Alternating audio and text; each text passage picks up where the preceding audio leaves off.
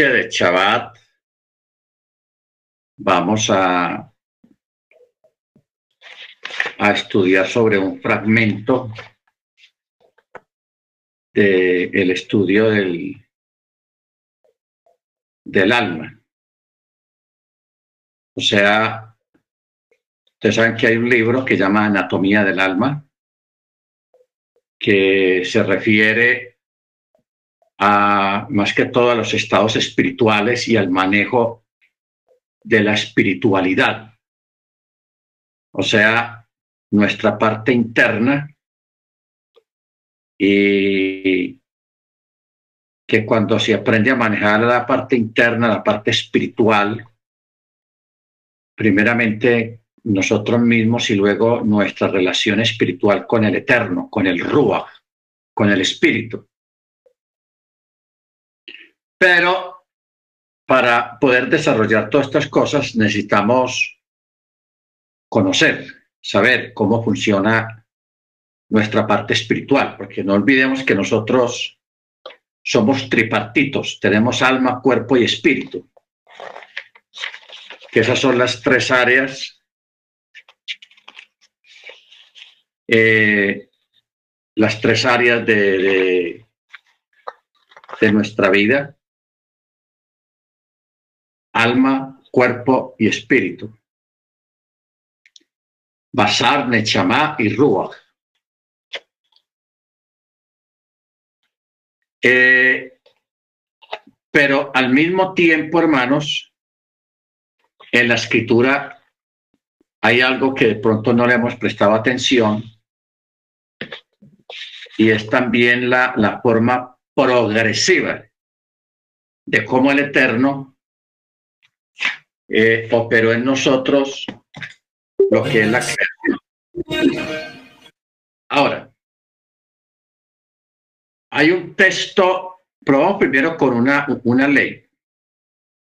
Así como hay leyes que rigen los fenómenos físicos, como ser la ley de la gravedad y otras cosas, también hay leyes que rigen los planos instintivos, emocionales, mentales y espirituales.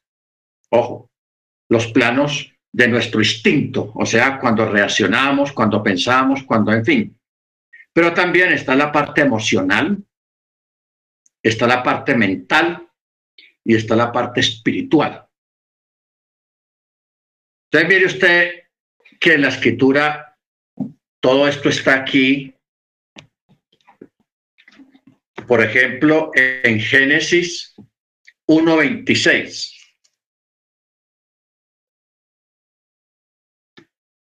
Dice, entonces dijo Elohim, hagamos al hombre a nuestra imagen conforme a nuestra semejanza y ejerzan dominio sobre los peces del mar, sobre las aves de los cielos, sobre el ganado y sobre toda tierra, sobre todo reptil que repta sobre la tierra. Ok. Luego en el capítulo 12, en el verso 7, dice, entonces Yahweh Elohim modeló al hombre, o sea, lo formó, le dio forma. Ojo con esta palabra. Formó al hombre de la tierra roja e insufló en sus narices aliento de vida y el hombre llegó a ser alma viviente. Aquí está la segunda palabra. Luego, en Génesis 1.27 menciona otra palabra. Dice, y creó Elohim al hombre a su imagen. Entonces hay tres palabras. Hacer, formar y crear. Ojo. Por eso en Isaías, vamos a mirar este texto de Isaías capítulo 43. Isaías 43, en el verso 7. Dice, a todos los llamados de mi nombre, a los que para gloria mía creé, los hice y los formé. Están otra vez las tres palabras. Crear, hacer y formar. ¿Ok? Ojo con esto. Crear, hacer y formar. ¿Por qué? Entonces ahí nos preguntamos, ¿por qué la Torah emplea estos tres verbos cuando se refiere a la creación del hombre? Porque cuando habla de la naturaleza, cuando habla de los animales, no usa esos tres verbos. Usa un solo verbo, pero con el ser humano usa los tres verbos. Yo te creé, yo te formé, yo te hice, como el, orden que usted quiera, porque el orden está invertido en varios textos donde menciona estas tres fases de lo que es la creación del ser humano. Crear, formar y hacer. Bueno. Hacer se refiere al mundo de la acción y al nivel del alma que se llama nefesh y está relacionado con los instintos. Formar nos indica el mundo de la formación y se refiere al nivel del alma que se designa con la palabra rúa y que abarca el aspecto emocional. Crear designa el mundo de la creación y está conectado con el, de, el nivel del alma denominado, o sea, la parte de el Nechamá en el sentido de lo que es el desarrollo de la creación, de lo creado, hablando del ser humano, para que llegue a ser lo que es. No olvidemos lo que hablábamos en otras clases, cuando hablábamos de que los ángeles cuando fueron creados, ellos no necesitan, eh, ellos no crecen, ellos no nacen, ni crecen, ni envejecen. O sea, ellos son criaturas muy diferentes a nosotros los seres humanos. Nosotros sí nacemos, crecemos y morimos. ¿Ok? Mientras que los ángeles no están sometidos a ese nivel de, crecimiento y de aprender. Ellos no están aprendiendo ni están en salones de clase aprendiendo hebreo, aprendiendo el eterno, aprendiendo de sus misiones, no. Ellos fueron eh, entidades en el acto, en acto. Así dicen los sabios, entidades en acto. O sea, que tal cual, cuando fueron creados, fueron creados con toda la inteligencia, o sea, con todo el chip ahí completo, con toda la inteligencia en cuanto a su eh, área de acción y de conocimiento que ellos tienen. Entonces los ángeles no necesitan estar aprendiendo, ni tampoco se diga que a un ángel se le olvidó tal cosa, no, eso no existe en esas criaturas. A nosotros sí se nos olvidan las cosas, pero a los ángeles no. Son criaturas de, conocimiento en el acto. En cambio, nosotros necesitamos estar aprendiendo, desarrollándonos y de acuerdo al interés de cada cual aprende en, en su área que le agrada, que le gusta Baruch Entonces, por eso es que ah, para nosotros poder entender todas estas cosas, tenemos que ubicarnos sobre el plano físico y trasladarnos a conceptos tales como, por ejemplo, la alegría, la tristeza. La alegría y la tristeza se manifiestan en el mundo emocional del hombre y no ocupan un lugar físico. O sea, usted no puede decir, vea, le muestro mi tristeza y, que, tenga un tamaño, dimensión, color. No. ni la alegría tampoco. Son simplemente eh, entidades o situaciones que se presentan dentro del ser humano. Entonces, por eso ahí se radica la diferencia entre lo espiritual y lo material. ¿Ok? Lo espiritual es la voluntad altruista de beneficiar al prójimo y material es el deseo personal y egoísta.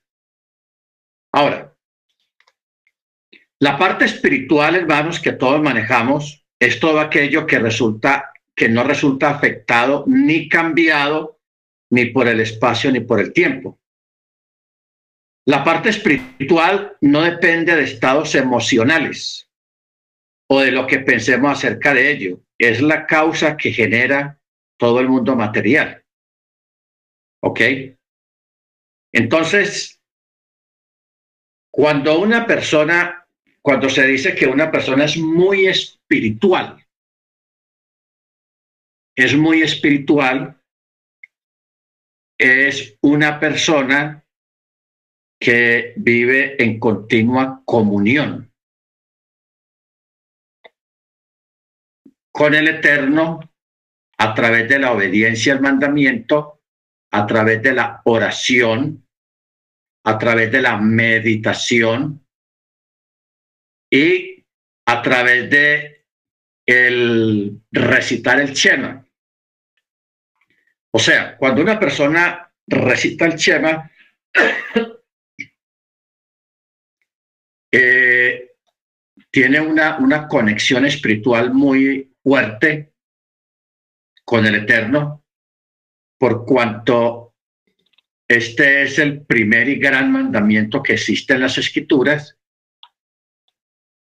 Y cuando una persona lo primero que haga en su día o antes de ir a dormir, o cuando va a hacer algo importante, un viaje o lo que sea, y la persona pasa la oración y recita el Chema, en ese momento hay una conexión muy fuerte con el Eterno por cuanto está cumpliendo un mandamiento que no tiene que ver con sus emociones ni con sus deseos. Usted ve que la, la mayoría de los mandamientos es harás o no harás. Y todas esas cosas que uno hace o no hace tienen que ver con lo que me gusta y con lo que yo quisiera hacer, pero no puedo como el apóstol Pablo habla acerca de eso, que esta ley yo en mí, que lo que quiero hacer eso no hago y lo que no quiero hacer es lo que, lo que debo de hacer. ¿Por qué? Porque hay un combate en nuestros miembros, en nuestro cuerpo, que pelean, porque el cuerpo pide lo que no debemos, lo que no podemos. ¿Ok? Y el alma y el espíritu sí pide lo que al cuerpo no le gusta. Entonces hay una lucha continua internamente dentro del corazón. Porque si usted pone a, mirar bien la mayoría de los mandamientos, todos tienen que ver con cosas que uno quiere o que uno no quiere. ¿Ok? Con los deseos. Más sin embargo, el primer mandamiento, el primer mandamiento no tiene nada que ver con lo que usted quiere o con lo que no quiere o con lo que puede o con lo que no puede, sino que simplemente es una declaración, un reconocimiento de que Él es uno, no más. Tengo una pregunta. ¿Por qué el Chema se convirtió o fue declarado el primer y gran mandamiento en toda la escritura, en toda la creación? Que no tiene nada que ver con harás, o no harás. No tiene nada que ver con eso. Simplemente declarar que Él es uno. ¿Ok?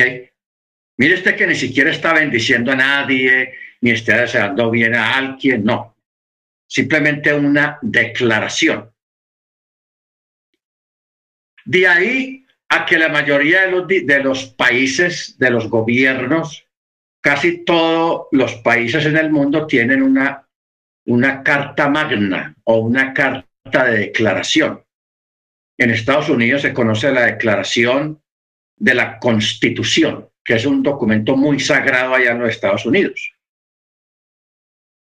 Eh, no sé si usted recuerda la época de Chávez que él andaba con un librito chiquito que era la Constitución. Entonces, hoy en día muchos gobiernos tienen un documento que se llama la Constitución, que de cuando en cuando, cada 30 años, cada 40 años, le hacen una reforma a la Constitución para quitarle algunos, eh, algunos decretos que ya caducaron porque los tiempos cambian para poner otros nuevos de acuerdo al tiempo existente en la actualidad. Entonces, todo gobierno tiene una constitución, tiene una declaración. En la ONU hay una declaración, en la Organización de las Naciones Unidas hay una declaración que se llama la Declaración de los Derechos Humanos, que esa es una declaración universal. El mismo Rambam, o sea, Maimónides, él también creó una declaración del judaísmo, que son como 13 puntos, 13 puntos en los cuales se rige el judaísmo. Que esa declaración de todas maneras no está perfecta, no es perfecta, porque cuando Rambán escribió, escribió esta declaración, eh, Rambán, pues él pertenecía a una escuela que difería de otra escuela. Entonces él sacó esta declaración de acuerdo a su propia escuela. Pero, de todas maneras, esta declaración que sacó Rambam es una declaración que tiene la mayoría de los puntos, son positivos, son buenos. Y la mayoría de las entidades judías seguían por esa declaración. Asimismo, las iglesias cristianas, los gobiernos, cuando una institución cristiana o religiosa se va a inscribir ante el gobierno para funcionar legalmente, el gobierno les exige una declaración que se, se llama artículos de fe, que son como 10 o 11, son corticos, son numerales corticos. Se llama artículos de fe. Por ejemplo, creemos en un solo Dios. El catolicismo tiene sus artículos de fe que, comienza así, creemos en un solo Dios todopoderoso, Padre, Hijo, Espíritu Santo. Y, así se va regando y luego creemos en la, en la comunión y en la misa y en el Papa y ahí, ahí sacan todas esas declaraciones. O sea, la mayoría de los países del mundo y las instituciones que hay en el mundo se han basado en la Torá. Se han basado en la Torá. Porque cuando se habla del Shema, se está hablando de la declaración máxima que hay sobre este mundo, de que solamente hay un solo Elohim. Y el nacimiento del pueblo hebreo, el nacimiento del pueblo israelita, comienza con el primer hombre en este planeta Tierra que creyó públicamente que Él es uno que fue Abraham. Abraham, por eso el texto dice, y Abraham le creyó a Elohim y le fue contado por justicia, o sea, por salvación. Y de ahí es que nace el famoso pueblo hebreo, porque la palabra hebreo es un apodo burlesco que le pusieron a Abraham por su fe y por su, por su declaración porque es que Abraham no comenzó hablando del madero ni del Mesías, no se conocía ni se hablaba de eso en ese tiempo. En, lo que publicaba Abraham a su generación era que solamente había un solo Dios, un solo Elohim, creador de todas las cosas. No más. Ese era su mensaje. ¿Qué tiene que ver ese mensaje porque para nosotros hoy en día un mensaje de esos pues no tendría como, como mucha validez o mucho peso, aparentemente.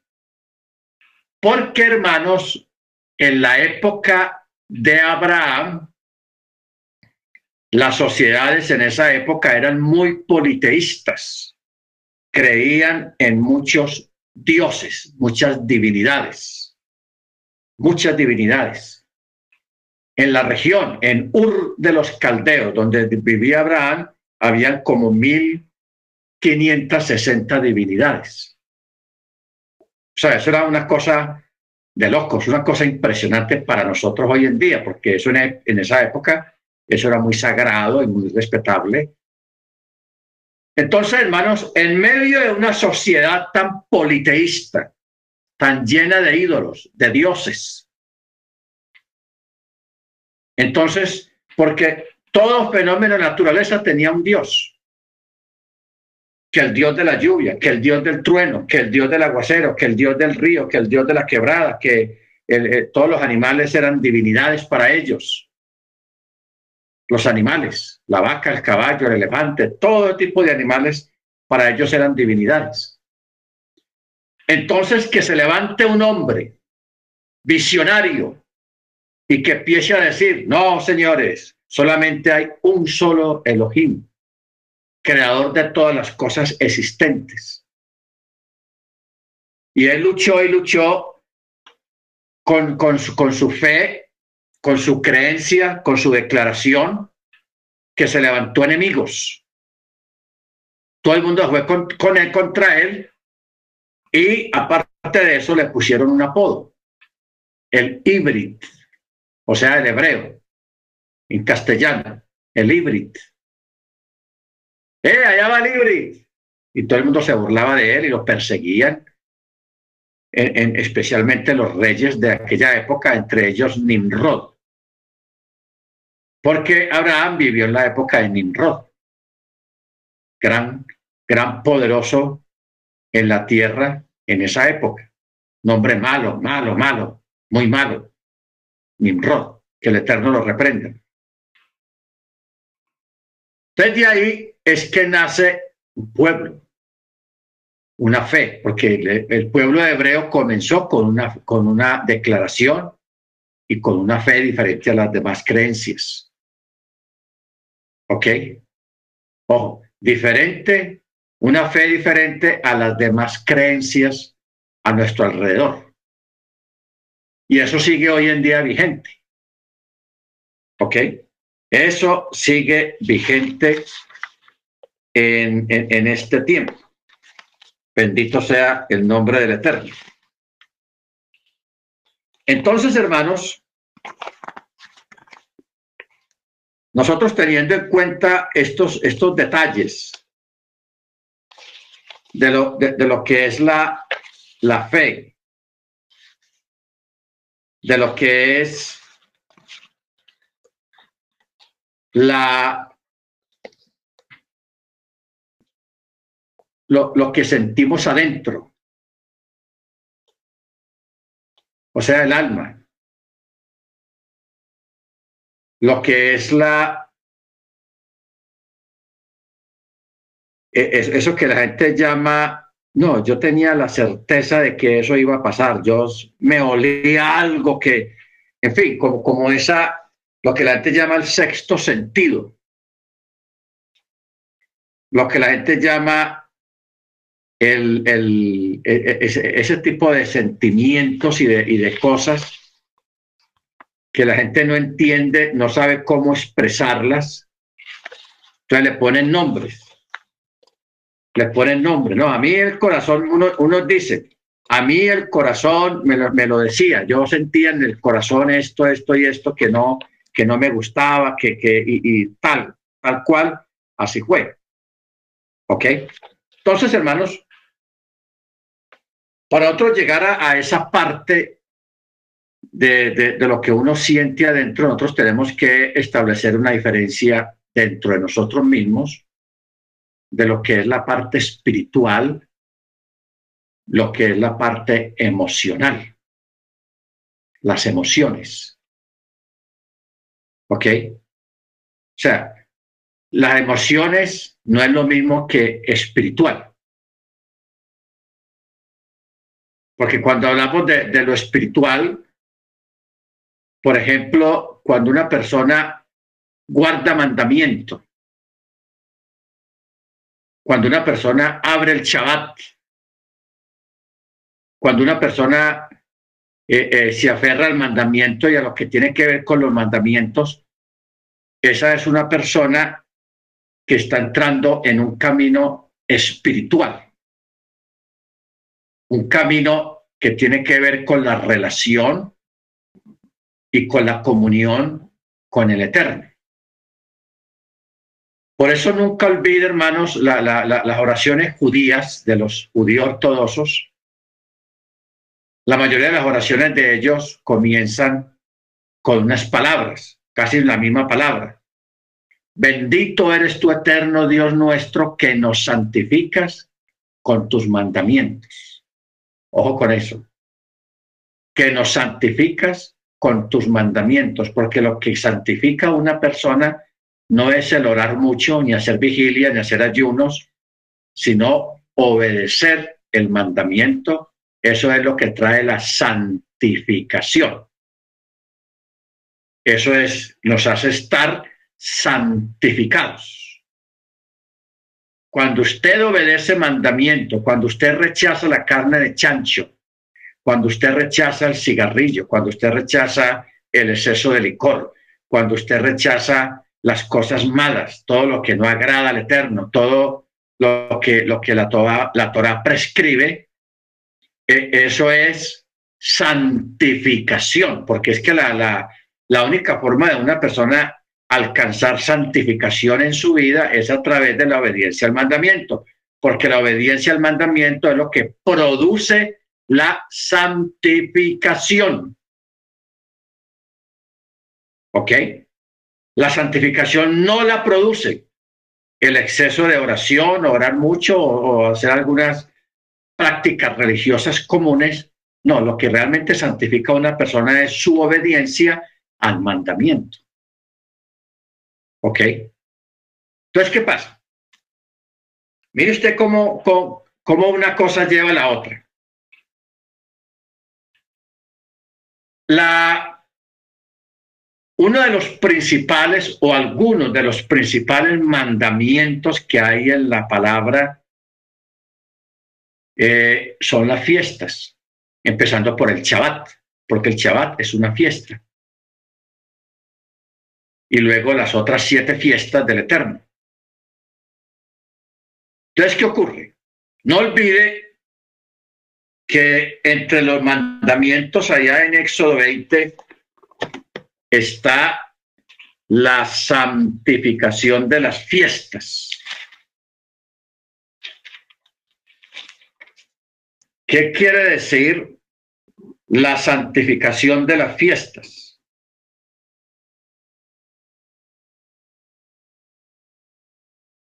Eh, Éxodo 28 dice, acuérdate del día de Shabbat para santificarlo. Seis días trabajarás y harás toda tu labor. Pero el séptimo día es Shabbat para Yahweh tu Elohim, no harás labor alguna. ¿Ok? Entonces, luego más adelante comienza a explicar acerca de las fiestas, porque es que la, el, mandamiento, siempre, el mandamiento siempre nos lleva hacia las fiestas. Entonces, cuando habla de las fiestas, hay que, si nosotros entendemos el significado de qué significan las fiestas, que las fiestas son proféticas y las fiestas es visita del novio. Es que el Eterno visita la congregación. ¿Ok? Es visita. Entonces, cuando se habla de, santificar el Shabbat y santificar las la, fiestas del Eterno, está hablando de, de separar ese día o esos días para tener comunión con el Eterno. En preparación para la gran comunión que habrá en el futuro. Entonces, cuando se santifica el Shabbat, ¿cómo se santifica el Shabbat? Entonces, el Shabbat se santifica cuando usted lo separa. como hablábamos la vez pasada, si usted no puede hacer el pan del chabá en su casa porque no sabe o no tiene tiempo, usted va a la panadería de su preferencia y usted elige el pan. Usted no le puede decir al, Señor, no, cualquier pan, no, el que sea, no, usted lo tiene que escoger. Usted le dice al panadero, ese, yo quiero ese. O sea, elegir el pan para el Shabbat es como elegir el etrog para la fiesta de Sukkot. O sea, lo que se parece al limón. Usted lo escoge.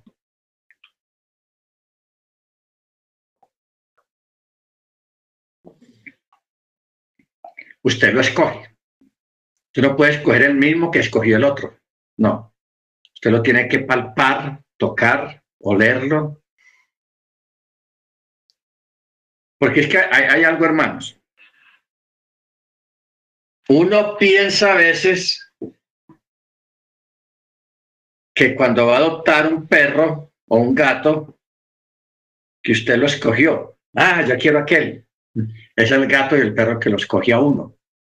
Es una cosa psicológica. Entonces, eso mismo pasa con el etroc y con el pan de chabat. Si a usted le toca ir a la panadería, usted los mira a todos y usted como que se enamora de uno. Quiero ese.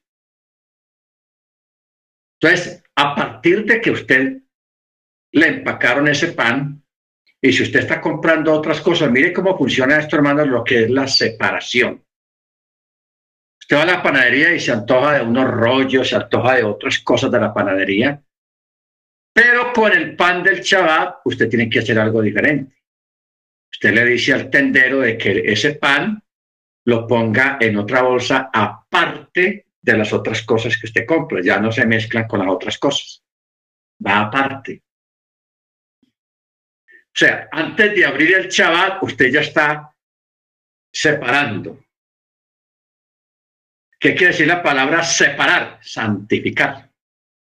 Ya está santificando el pan, o sea, lo está poniendo aparte porque este es el pan del Shabbat. Ya ese pan tiene un trato preferencial. No se mezcla con otros productos de la panadería. Cuando usted llega a la casa, lo mantiene ahí en la bolsa hasta que la mesa esté lista y sin tocar el pan, usted lo pone donde va el pan en el recipiente donde se va a poner el pan del Shabbat, no tocarlo ya porque eso es aparte. ¿Ok? Mire usted, usted ya está santificando el pan, o sea, lo está separando. ¿Ok? Baruch Entonces, así como se hace esa separación del pan, aún antes de, comenzar el Shabbat, entonces Asimismo, ya usted separa el día. Viernes al atardecer, ya usted lo separa de los otros días de la semana, ya ese día es diferente. Ya no se prende fuego en casa, ya no se va a hablar de, negocios ni, ni, ni, llamadas telefónicas del trabajo, que vea, que los papeles, que el documento aquel, que el material para el lunes, que necesito cero no hablar más de, asuntos de trabajo porque es chaval. Entonces, cuando usted separa ese día, el chaval de, otros días, usted, eso es santificar. Ahora, ¿cuál es lo, bueno de todo esto? Que cuando usted santifica el Shabbat y lo separa de los otros días de la semana, usted mismo se está santificando porque eso es entrar al Shabbat, no al sábado. No tanto al sábado, sino al Shabbat. Porque el que, el que abre Shabbat, el que guarda Shabbat, está entrando bajo una cobertura diferente. Estaba entrando bajo la cobertura del mandamiento y bajo la cobertura del Espíritu. Entra ahí, bajo esa cobertura. O sea, por eso las oraciones dicen, gracias te doy eterno, Hachén, porque nos santificas a través de tus mandamientos. Sea, cuando una persona guarda mandamiento, se está santificando a sí mismo. Está recibiendo su propia santificación porque está obedeciendo mandamientos, o sea, está formando parte del equipo, parte de todo lo que tiene que ver con lo del eterno. Entonces, eh, por ejemplo, en Israel y en las yeshivas de todo el mundo, se le enseña a los niños. Una yeshiva es una escuela rabínica, una escuela donde se enseña Torah a los niños, antes de que vayan a la escuela secular, a ser primero, segundo, tercero, cuarto, bueno, los grados normales de las escuelas. Primero a la yeshiva. Entonces, a los niños se les enseña toda esta parte de la separación de los días y de los objetos de Shabbat. Por ejemplo, el vaso del kiddush, que se levanta para, para la santificación del vino, otros días de la semana, un domingo, un lunes, un martes, una reunión social, esos vasos ya no se pueden usar para otras cosas o en otras fiestas seculares, solamente para Shabbat. Entonces, todos esos utensilios que se usan en el Shabbat, la toalla para el secado de las manos, para el netilat yadayim, esa toalla no se puede usar para otras cosas. Pásame una toalla, eh, aquí va la toalla de Shabbat. No, esa toalla va aparte. El vaso del kiddush, los otros vasos, eso va aparte. ¿Ok? Entonces, eso es santificar. Eso es separar. Entonces, mire que la, la, Torah siempre habla de separar. ¿Qué dice el Eterno de Israel? Yo los saqué entre las naciones, yo los separé de las naciones. O sea, el mismo Eterno hizo ese acto de separar, de apartar para él su pueblo. ¿Ok? Entonces, ese mismo acto lo hacemos nosotros también, separando los objetos que pertenecen al cumplimiento del mandamiento en este caso el Shabbat y las fiestas. ¿Estamos? Mire usted cómo, cómo, va la secuencia de, ser apartados, de ser separados para el Eterno, que nosotros mismos también realizamos eh, eh, esa, esa labor, separando el pan, separando el vino, separando eh, las velas, separando las portavelas, separando todo, todo. Baruch Ahora, cuando una persona mentalmente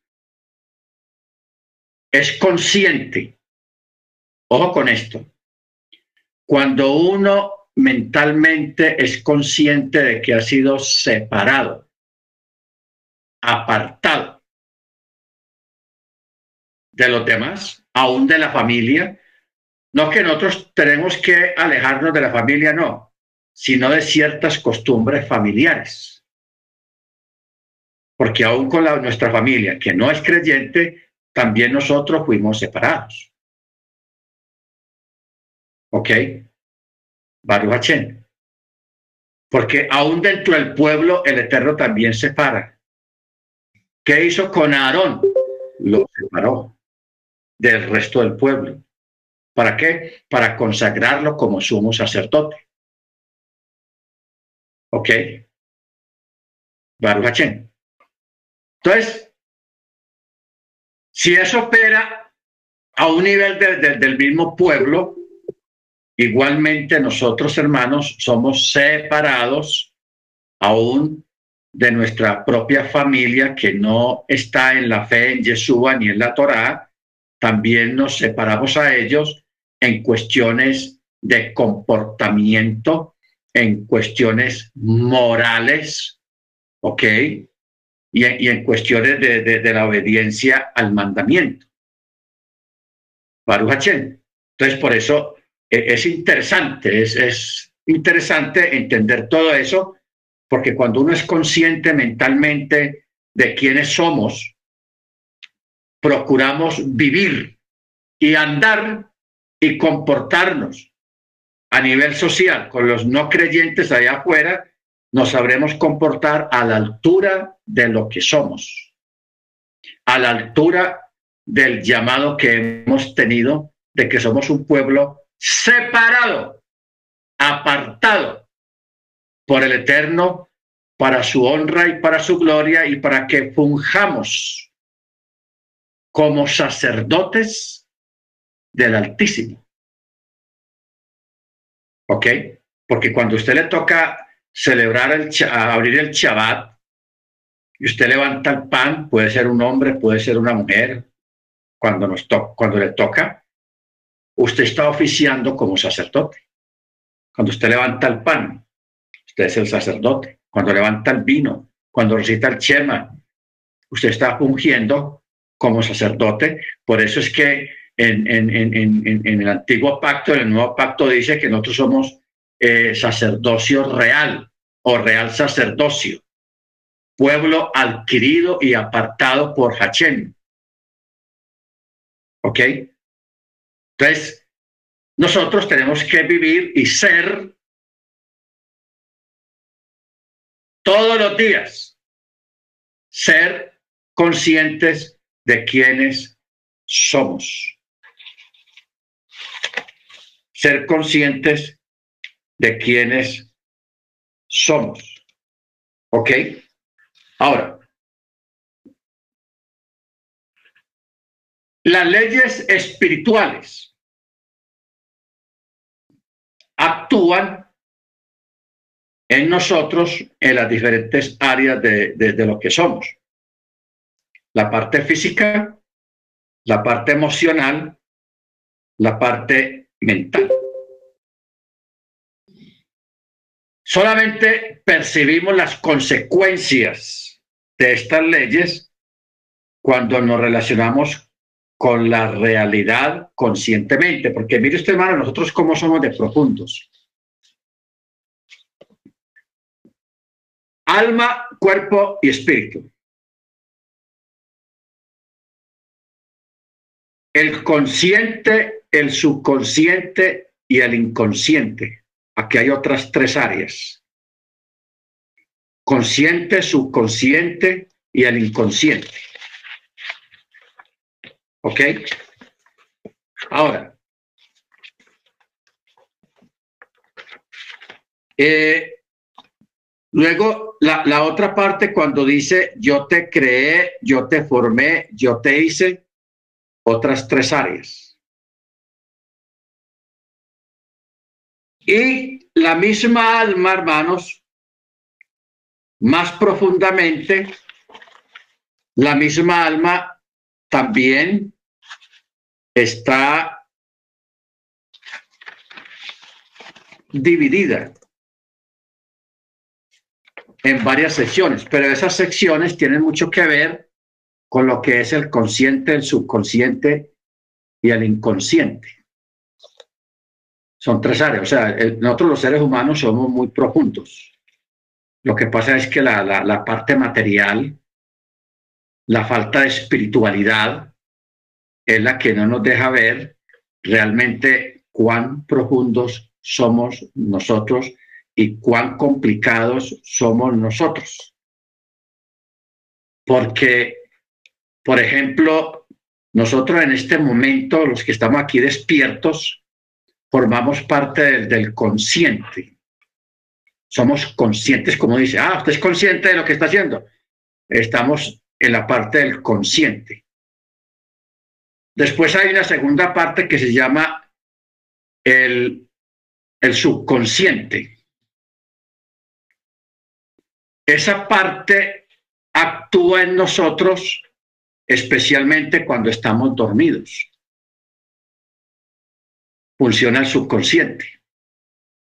Aunque en este momento, aunque estamos despiertos, el subconsciente está ahí funcionando también. ¿De qué manera está funcionando el subconsciente en nosotros?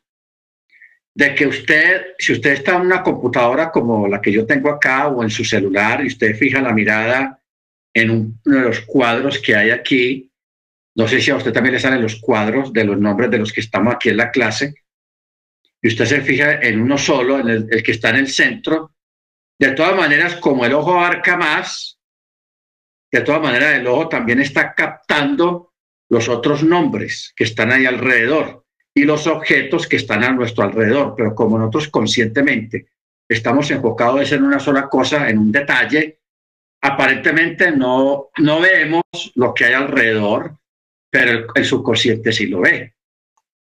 Y eso queda grabado.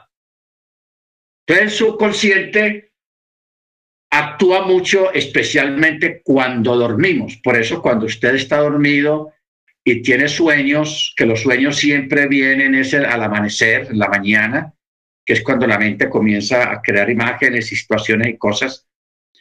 Todo lo que el ojo ha visto el día anterior o la semana pasada, todo, todo eso se va cruzando en, su, en los sueños. Por eso usted ve que a veces los sueños son todos enredados. Que usted sueña con personas que ya están muertas o sueña con lugares de su niñez. a otros son sueños que usted ve personas que nunca ha visto, personas desconocidas que usted cree que son desconocidas, pero esas personas se han estado al lado suyo a través de la visión periférica. ¿Ok? Porque usted puede estar en la calle donde hay mucha gente y usted fijarse en una sola persona, pero alrededor hay otras personas que están yendo y viniendo. El cerebro sí las capta, sí las memoriza. ¿Ok? Porque es que los sueños, la mayoría de los sueños es el reflejo de todo lo que hemos visto, porque todo lo que usted ve y oye, todo queda grabado en el disco duro de su cerebro, porque el cerebro es como un disco duro, todo lo graba. Todo lo graba, todo lo que oye y lo que ve, lo graba. Luego de ahí está el inconsciente que esa área, hermanos, es lo más escondido que somos nosotros.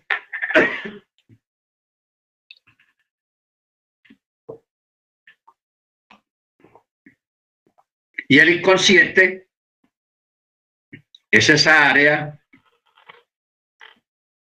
donde entra el ruach, el espíritu.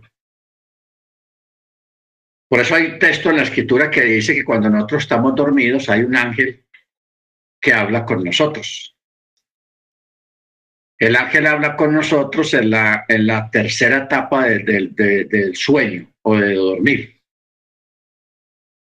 ¿Ok? Porque también el dormir tiene sus etapas. La primera es el primer sueño. O sea, cuando nos dormimos ya cansados. Esa es la primera etapa. La segunda etapa es cuando los signos vitales del cuerpo van bajando al mínimo. El corazón late más despaciecito, despaciecito. La respiración se pone más lenta.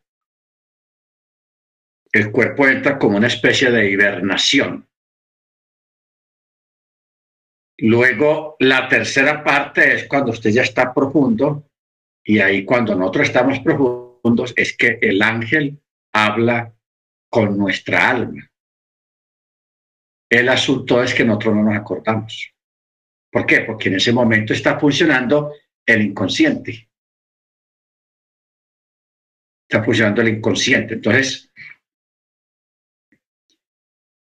el, ángel, él, una pregunta, ¿qué cosas habla el ángel con, con nosotros? Que no nos damos cuenta. Todos nosotros tenemos situaciones y problemas, necesidades y preocupaciones, o, más que todo situaciones, que aún en el día cuando está consciente o estamos conscientes nos desespera, nos pone nerviosos, nos producen estrés, una cosa y la otra, preocupación, etcétera, etcétera. Entonces, cuando somos personas espirituales, que estamos en la Torá y que estamos en la palabra, pues el ángel comienza a hablar con nuestra alma, a consolarnos, a darnos palabras de ánimo. ¿Ok? Entonces, por eso es que muchas veces usted por la mañana amanece con unos ánimos que usted dice, wow, hoy amanecí como un tigre, a ver qué hay que hacer. Entonces, eso es muchas veces porque ese diálogo con el ángel nocturno dio buen resultado. Tan bueno está el resultado que el cuerpo siente esa vibra, esa vibración, ese ánimo con que tiene el alma que se lo refleja al cuerpo. Como otras veces, hermanos, que uno se levanta y se mira al espejo uno se ve más viejo, más gordo, más acabado. o sea, como, como, como una cuestión que dependiendo del estado de ánimo, uno se mira al espejo y uno ve las cosas diferentes, aunque siempre somos los mismos, pero no es que se refleje mucho en, el rostro, sino lo que uno siente por dentro, lo que uno siente. ¿Ok? Entonces, hermanos, por eso es, es, muy interesante esta parte de que el Eterno nos ayuda, como dice Rab el apóstol Pablo que el Eterno mismo nos ayuda en nuestras debilidades, cuando nos sentimos débiles. Él manda ayuda, Él manda palabra, Él manda el malajim, el ángel, para que nos hable a nuestra alma en, en las noches cuando dormimos. Bendito sea su nombre. Entonces, todas estas cosas tiene que ver con, con, con lo que hablamos acerca del alma, porque el alma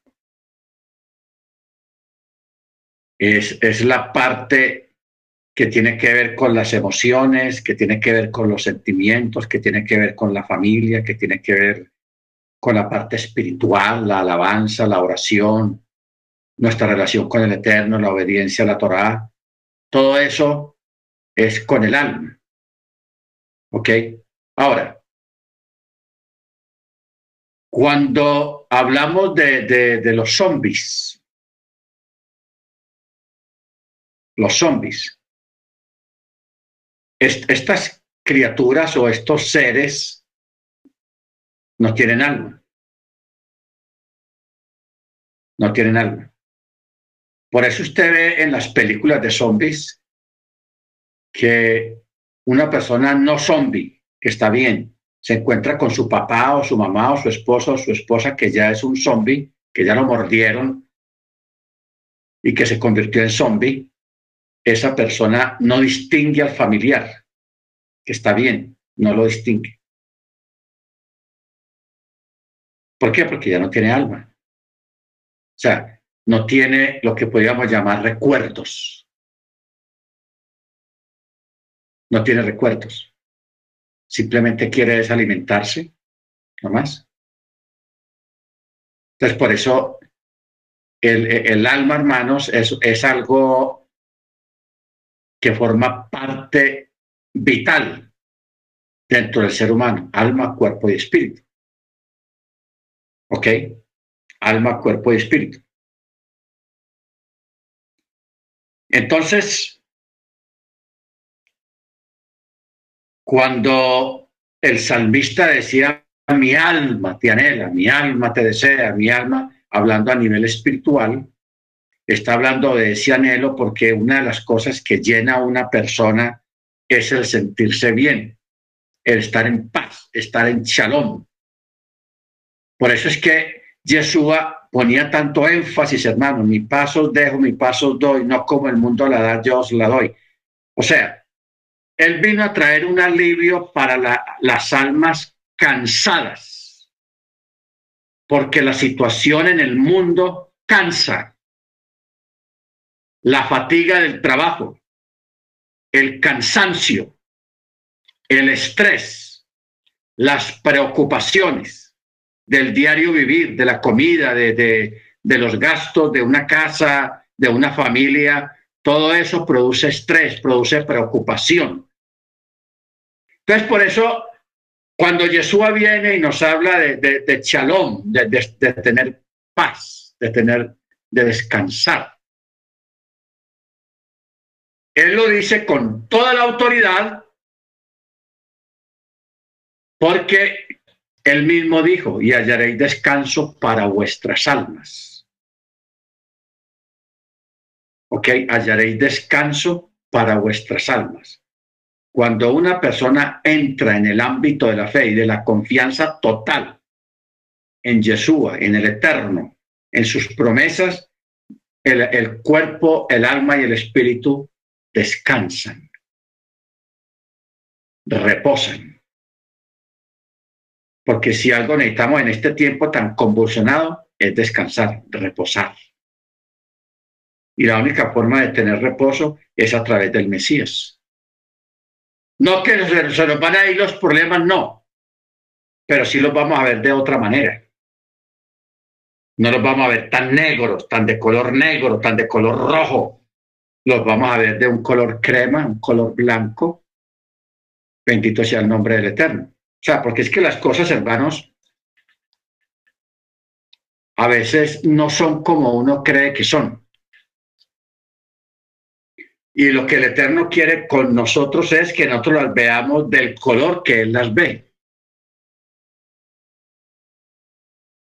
Con los ojos de la fe. ¿Ok? Con los ojos de la fe. Porque mire usted, vamos a un ejemplo. Hay que huir, hay que salir. Es un ejemplo. Hay que abandonar una ciudad rápido porque viene un peligro muy letal y viene un tren. Y afuera del tren hay un muro, hay una valla que separa al tren de la gente que está afuera esperando abordar el tren. La gente está premiada a salir y todos reciben, o no todos, muchos reciben un boleto para poder pasar y entrar al tren, pero hay unos que no lo tienen. Hay unos que no lo tienen. Entonces, pero está ahí esperando el tren también. Está entre la gente que sí tiene el boleto. Entonces, mire usted que el sentir del que tiene el boleto en la mano es muy diferente al sentir que no tiene el boleto en la mano. El tren está ahí para los dos. O sea, lo que sienta el uno del otro no cambia la posición del tren. El tren está ahí. ¿Ok? Pero a veces, hermanos, los nervios o el desespero hace que uno vea las cosas de forma diferente. Y no que sean diferentes, uno las ve de acuerdo a cómo usted se siente. ¿Ok? Uno las ve de acuerdo a cómo uno se siente. Porque la preocupación del que ya tiene el boleto es si le va a tocar sentado o le va a tocar parado. Y si logra entrar porque hay mucha gente. Pero la preocupación del que no tiene el boleto es está, es está más preocupado. ¿Cómo voy a entrar? ¿Cómo logro? Si, ¿Dónde consigo un boleto?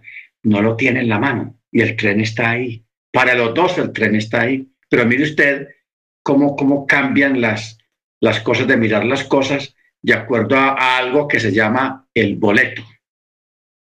En este caso, el boleto es la fe. La fe.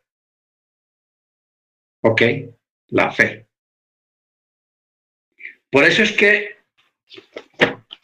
hay un texto allá en Corintios, el primero de Corintios, capítulo 13, capítulo muy conocido.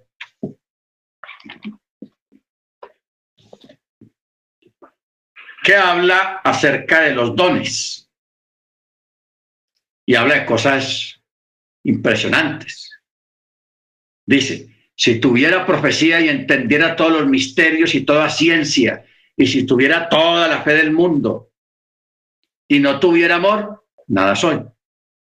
Y aún si yo repartiera mis bienes, mis posesiones y entregara hasta mi cuerpo para ser quemado o que hagan lo que quiera con él, pero no tengo amor, de nada me sirve. ¿Ok? Luego, en el verso 10, habla de algo especial, lo perfecto. Porque dice, Pero cuando venga lo perfecto, porque viene algo perfecto adelante. No lo hemos alcanzado, pero viene. Por eso el verso 10 dice, pero cuando venga lo perfecto, lo que es en parte se acabará. Verso 12, porque aún ahora vemos mediante un espejo, veladamente. Para nosotros entender esta, este texto, mediante un espejo.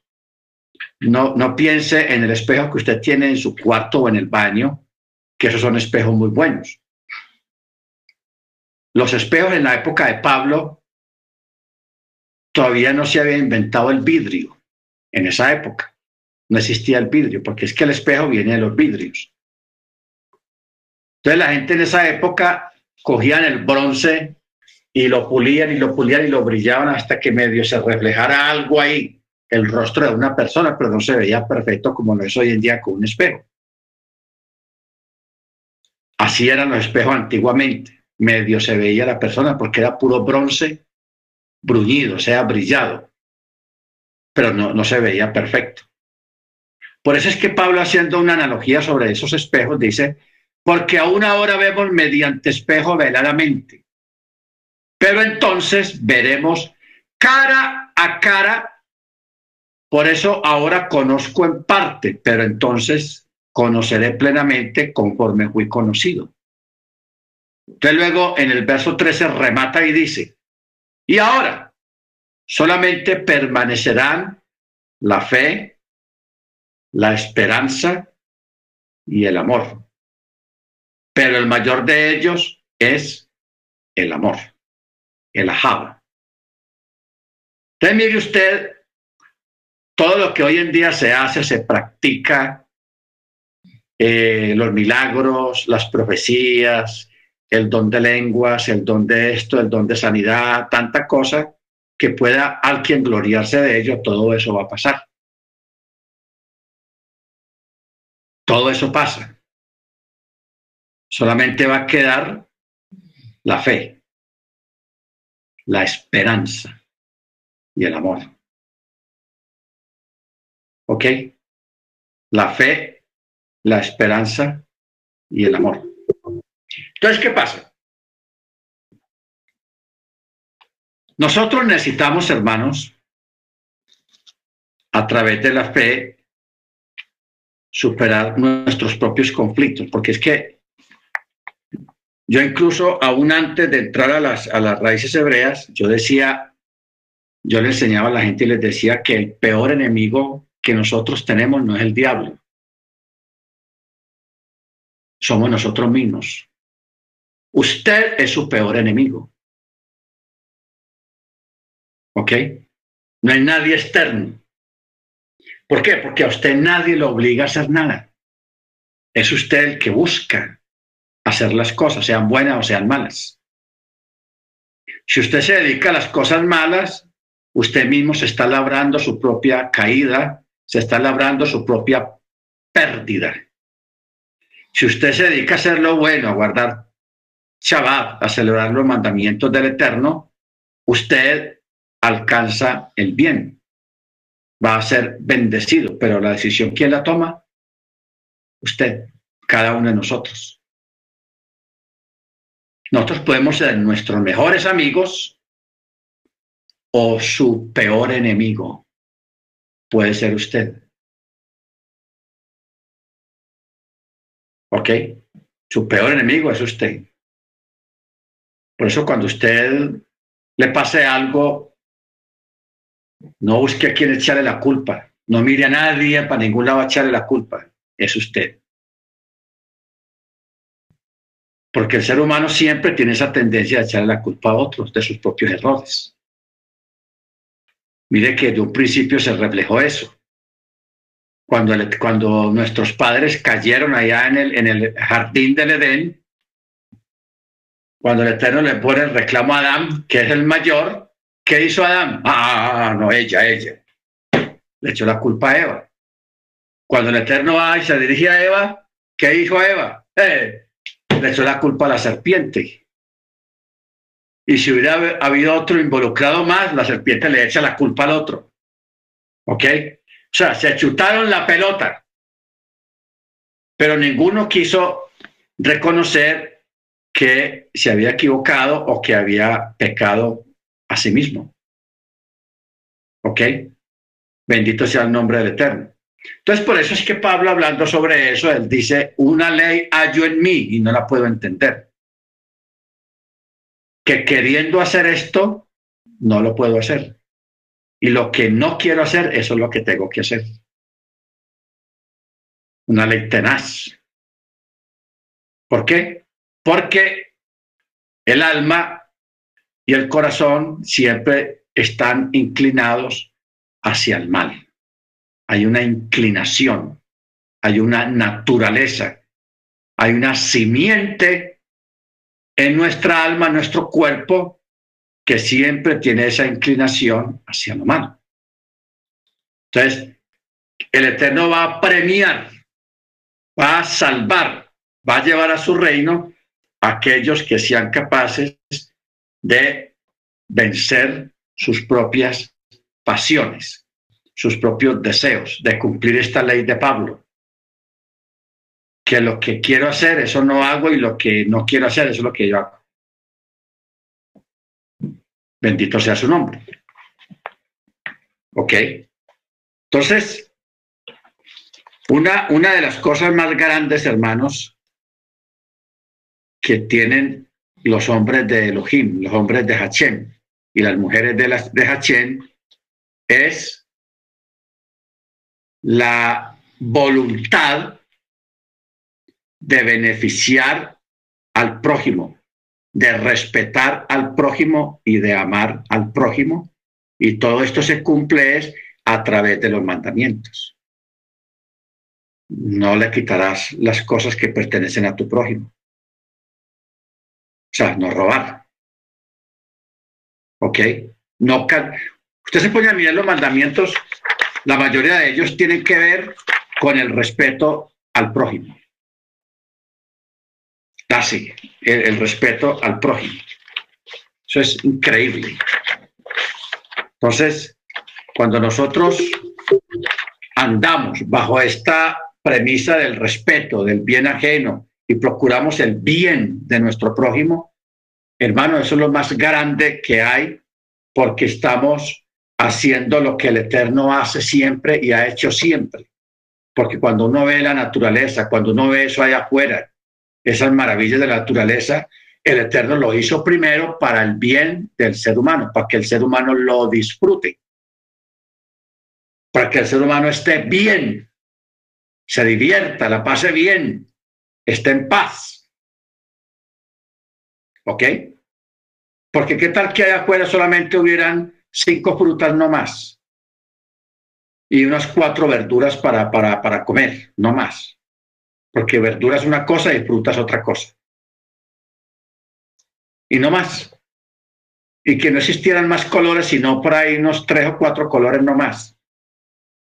Este mundo sería muy diferente. Pero miren la variedad de frutas, la variedad de alimentos por cantidades, todos diferentes, diferentes colores, sabores, texturas, eh, eh, agrios, dulces, medio, en fin, es una cosa impresionante, hermano, lo que el Eterno hizo y todo eso lo hizo en bien de los seres humanos. No vamos a decir que en bien de los animales, porque los animales forman parte de ese bien para los seres humanos. ¿Ok? Para los seres humanos. Entonces, eso, hermanos, es lo que nosotros debemos de entender primeramente de qué realmente es lo que el Eterno ah, quiere de nosotros.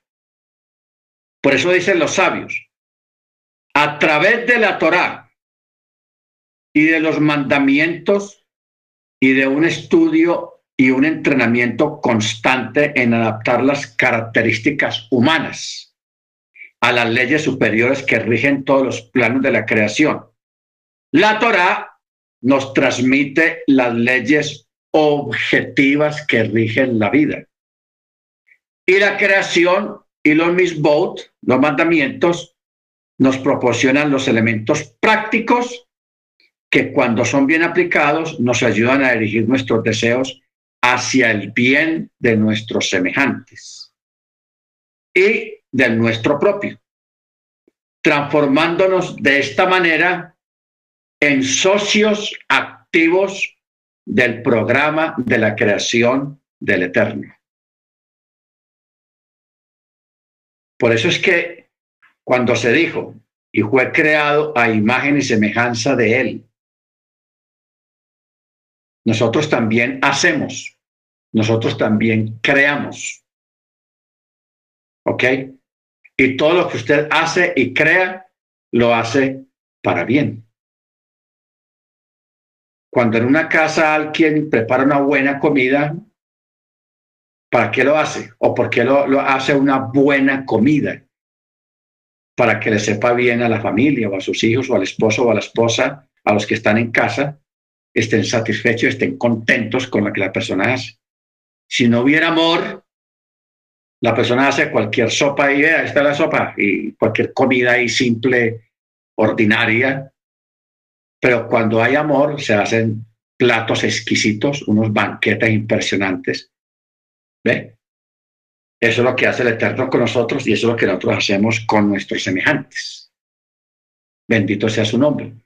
Por eso, como dice Pablo, nunca nos cansemos de hacer el bien. Ojo con eso. No te canses de hacer el bien. ¿Por qué dicen no te canses? Porque van a haber momentos en que usted no va a querer seguir haciendo el bien. ¿Por qué? Porque te defraudan, te quedan mal, te maltratan.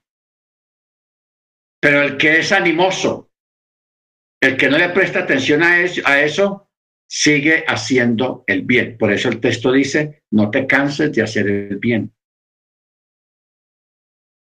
¿Ok, hermanos? Hermana, no se canse de hacer el bien. No, es que la gente muy mal agradecida, la gente tal, me hicieron esto, me hicieron aquello. No te canses de hacer el bien. Yo entiendo, hay gente que no lo merece. Hay gente muy mal agradecida. Hay gente que abusa. Son aprovechados son gotereros. ¿Ok? Gente que aparece cuando tú estás bien y como que alguien les dijera, preparo banquete y, aparecen ahí en la puerta. Uy, qué puntería. ¿Ah? Pero cuando viene una enfermedad, cuando viene tiempo de escasez, no aparece nadie. Y eso desanima a mucha gente, pero con todo y eso, no te canses de hacer el bien. Ok, hermano Jorge, mano Álvaro, mano Ángela, mano Ángel, mano Yanira, mano Senia, mano Cecilia, mano Freddy, que nos han dado duro allá afuera, que nos han defraudado, pero con todo eso no se canse de hacer el bien. ¿Ok? Porque el que actúa de esta manera, el Eterno lo recompensará. Porque una de las cosas que siempre el Eterno quiere es, y que hace él siempre, es hacer lo bueno, hacer el bien para nosotros. Si el Eterno se cansara, hermanos, ya no había votado hace tiempos. Pero el Eterno no se cansa. Por eso dice el texto, no se cansa ni se duerme el que guarda a Israel. ¿Ok? Aunque Israel le ha pagado mal, se ha ido detrás de los ídolos, lo ha traicionado, lo, lo han abandonado, le han dado la espalda, mas sin embargo el Eterno siempre está ahí frente, sin cansarse de tener misericordia. Nosotros esas son cosas, hermanos, que nosotros no entendemos, ni las vamos a entender todavía, pero como dice la canción, lo entenderemos más allá. Tendremos cuál fue el por qué Él nos amó tanto y nos ama tanto. Y por qué nos pasa tantas cosas. Bendito sea su nombre. Por eso, hermanos, cuando usted tenga aflicción o esté en una situación, primero, no se aparte, ni le dé la espalda al Eterno, sino dele gracia al Eterno por todo, porque no hay mal que dure 100 años ni cuerpo que lo resista. Y porque el Eterno nunca se va a cansar de tener misericordia de usted. ¿Ok? Él nunca se va a cansar. Bendito sea su nombre, bendito sea su nombre por siempre. Amén. Baruch Hashem. Sino que insista, como dice el salmista, mi alma tiene sed de Elohim. Mantenga esa sed, que eso es lo único que nos da vida. Amén. Si alguno tiene sed, venga a mí y beba, dice Yeshua. Bebamos de esa agua, de esa roca, Baruachén, de esa agua que es la misma palabra y que es el mismo Rúa en nosotros. Amén. Muy bien, hermanos. Vamos a parar acá, ya son las y 30. Bendito su nombre. No sé si a la hermana de Yanira también le sale en el tablero director general. ¿A usted le sale hermana de Yanira? No, hermano, no. Qué raro. O sea, aquí en la pantalla me sale en la mano de Yanira, dice director general. La hermana Ángela sale un letrero que dice Alabama, no sé por qué. Los otros hermanos sí sale todo normal, pero la hermana Yanira sale como director general. Entonces, pues vamos a pedirle a la director general, a la hermana de Yanira, que nos dirija la oración. Ok. Bien, pues, hermana de Yanira. Baruch atah Adonai Eloheinu melech